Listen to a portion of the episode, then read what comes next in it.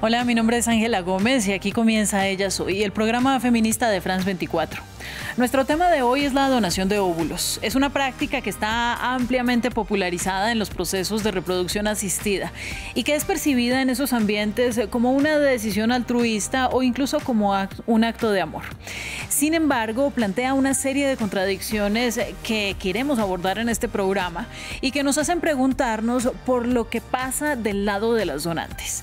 Y es que la ovodonación o la extracción de gametos es un proceso que pese a su nombre implica una compensación económica para quienes se someten a, a este tema, para entregar los gametos a las compañías de fertilidad. Para el proceso solo clasifican mujeres jóvenes y que se hayan sometido a algunos exámenes eh, que confirmen su buen estado de salud y además eh, es un tema que va acompañado en la mayoría de los casos del anonimato. Las clínicas de fertilidad prometen muy pocos efectos secundarios. Sin embargo, hay voces en contra de este discurso y que hacen denuncias de lo que hay detrás con historias de precariedad y con graves efectos para la salud de las donantes. Este proceso implica en términos generales pruebas físicas y análisis genéticos que buscan comprobar que hay óvulos saludables en la donante. También unas pruebas psicológicas para entender la salud de la persona que se va a someter a un proceso emocional demandante y la estimulación ovárica a través de un tratamiento hormonal de varias semanas para promover una mayor producción de óvulos de la donante. También está finalmente la extracción de los ovocitos con sedación en un proceso que es considerado ambulatorio. Vamos a conversar eh, sobre este tema y sobre todas sus contradicciones eh, con Julia Bacardit. Ella es periodista y corresponsal en Bucarest. También es autora del libro El precio de ser madre, que aborda precisamente los conflictos alrededor de la reproducción asistida por la vía de la ovodonación.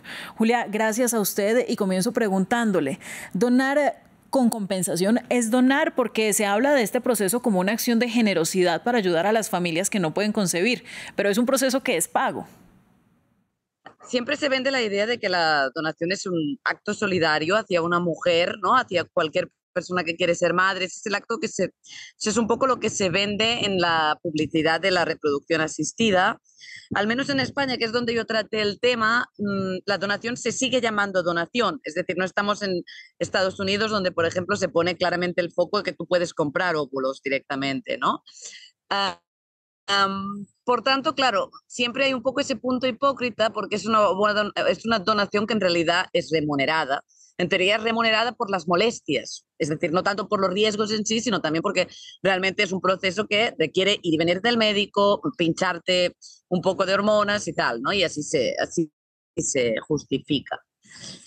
Claro, tú lo que das, hay varias opciones, hay la donación de óvulos y luego hay también la, la posibilidad de donar embriones pero eso es, mm, eso es otra, otra fase, digamos. De entrada se trata de la donación de óvulos, que lo pueden hacer las mujeres hasta los 35 años, a no ser que tengan enfermedades como, como de la menstruación, de que tengan ovarios poliquísticos, etcétera. Pero ese es un poco el tema.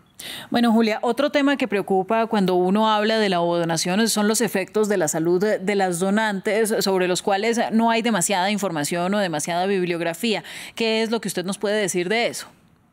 Se ha estudiado muy poco los efectos a largo término en las donantes, ¿no? O sea, primero hay algunos problemas, evidentemente, de las molestias iniciales, que es un poco como una menstruación, pero multiplicada por 10. Luego el mayor riesgo está de entrada en, la, en el pinchazo, ¿no? Porque llega un momento que cuando estos óvulos están suficientemente maduros hay que mm, realizar la punción, que es cuando pues, los, óvulos, se extraen y mm, se, congelan o se, se, donan en fresco a la, a la, a la mujer eh, receptora.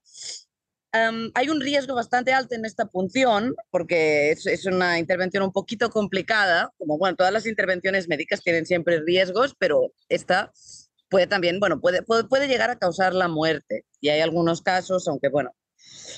Lo que pasa a largo término, esto es otro tema un poco mm, complicado, porque tú cuando vas a donar óvulos sí que te hacen firmar una hoja que dice que mm, eso no va a impedir que tú seas madre, que no, no te va a causar ningún problema, pero, mm, pero no se sabe si eso va, por ejemplo, a hacer que tú tengas una menopausa precoz. Eso es una de las posibilidades, ¿no? lo mismo pasa con las mujeres que son receptoras.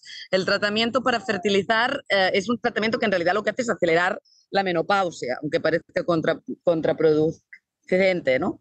O contradictorio. Pero claro, una mujer que ya quiere ser madre por, eh, con óvulos de otra, pues no tiene tanto ese dilema. Pero en cambio, si tú eres una mujer joven, pues sí que tiene consecuencias muy negativas el riesgo posible de una menopausa precoz o incluso de algunos cánceres. Un mayor riesgo de algún tipo de cáncer. Esto no está demostrado. Pero un poquito, es, es, lo mismo que decía antes, que en realidad el problema es que mm, está poco estudiado los efectos de esto a largo plazo. Bueno, pero lo que nos muestra este proceso además eh, es que ese concepto romántico de donar es algo muy superficial porque debajo de todo eso hay una serie de precariedades que sufren las mujeres eh, que están dispuestas a hacer esas donaciones. ¿Cuál es entonces el perfil de la donante, Julia?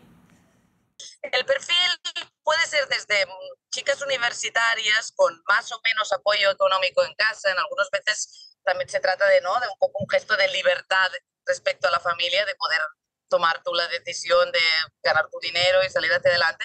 Pero mm, por desgracia también en muchos casos pues de mujeres en el paro o con rentas muy bajas.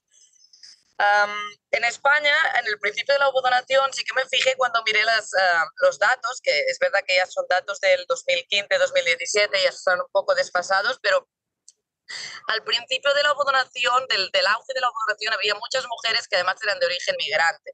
Es decir, ah, que en realidad da bastantes pistas también, ¿no? ¿Por qué? Porque una mujer migrante tiene más números a veces de, tener que acudir a, a, vender una parte de su cuerpo, porque al final es esto, ¿no? Pues más precariedad, menos apoyo económico.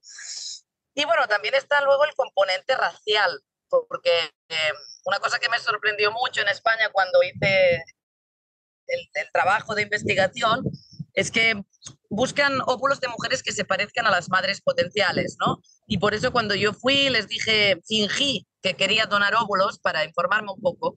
Y como soy, tengo la, la, piel blanca y los ojos claros, me dijeron que yo era fantástica, que enseguida me encontrarían a una receptora. Y el motivo de este es sencillo, es que la mayoría de mujeres que se pueden permitir este tratamiento en España son o mujeres, eh, algunas son españolas, pero muchas también son extranjeras de otros puntos de Europa que son blancas, ¿no? Y, y realmente hay esa ley de que la lógica de que los hijos nacidos tienen que parecerse al máximo posible a la madre. Bueno, pero es que está además el conflicto del duelo, eh, que no solamente es para la que dona y está entregando sus óvulos, sino también para la que recibe ese material genético que al final será el de su hijo, un hijo que, con el que no va a compartir material genético. la que dona puede tener ese duelo. Yo he hablado con algunas mujeres que incluso tras la publicación del libro vivieron y me dijeron que ellas habían sido donantes y que después tras ser madres se, les había removido mucho, ¿no? Pero efectivamente, sobre todo el problema es para las madres receptoras en ese sentido, que ahí lo llamado el duelo genético. Respecto a lo que decías, ah, normalmente, de hecho, los hijos sí son hijos del padre, porque eh, la técnica ha avanzado tanto que el problema no es la esterilidad masculina. La o sea, hay algunos casos de esterilidad masculina que son incurables, pero muy pocos, porque con las técnicas de in vitro es muy fácil coger, aunque sea un solo esperma, y inyectarlo dentro de un óvulo, joven, ¿no? Por tanto, muchas veces lo que se da es que el hijo sí es hijo genético de la pareja, pero ah, los, hijos, ¿no? los niños son de óvulos de otra mujer aunque esta mujer los ha gestado, ¿no?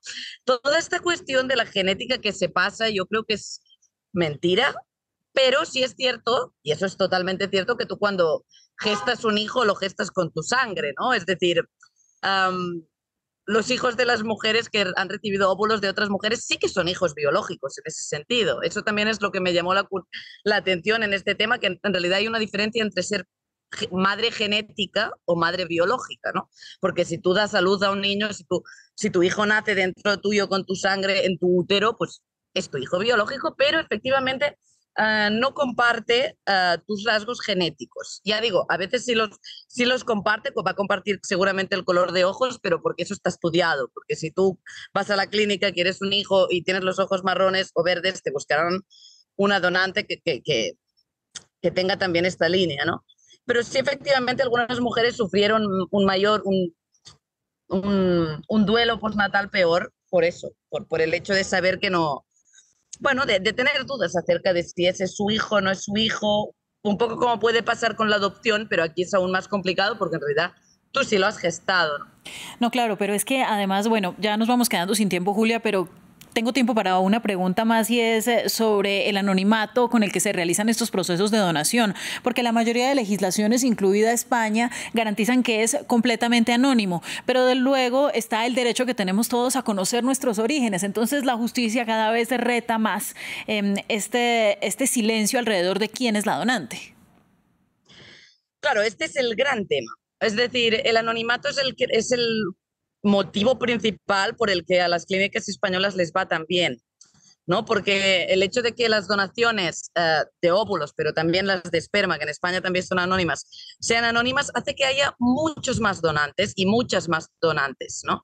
Y como España es un, es un país donde la sanidad es, está bien, tiene suficientemente, una reputación suficientemente buena, Uh, mucha gente de otros lugares de Europa, incluso del norte de África o de otras partes del mundo, van a España por eso, porque hay mucha oferta de, uh, de óvulos y de esperma, ¿no? Claro, eh, esto entra totalmente en contradicción. Además, muchas, la, la, la, legislación de muchos países europeos es muy estricta. Por ejemplo, en Alemania o en Francia, mmm, la donación o no es legal, creo que no se puede hacer en realidad pero igual, igual ahora ha cambiado. Es decir, un poco aquí mm, es, es, coliden los derechos humanos, ¿no? Igual que todos los hijos adoptados tienen derecho a buscar sus padres, este es un derecho que está reconocido en el caso de la adopción. En el caso de las donaciones, esto um, frenaría muchísimo el negocio. Y este, ese es el problema y yo creo que tratarán de, de, de, dificultarlo tanto como sea posible, ¿no? Porque, bueno, pues porque hay demanda de óvulos. Hay demanda de óvulos y también hay demanda de esperma, ¿no? Porque también hay mujeres que igual deciden pues, ser madres por su cuenta o, mujeres o parejas de mujeres lesbianas que también lo que quieren es la esperma. Claro, además um, no existe un banco público tampoco. Es decir, que todo esto es un negocio y además está privatizado. O sea, tampoco no es que mmm, no es que garantice a todo el mundo el derecho, que no sé si es un derecho, pero el, el, el, o el gusto, digamos, de ser madre, ¿no? El, el deseo de ser madre. Pues bien, Julia, muchísimas gracias a usted. Ya nos quedamos sin tiempo. Es Julia Bacardí, de periodista y autora del Precio de Ser Madre para ella. Soy de France 24. Nosotros nos vemos próximamente. Sigan con toda nuestra programación.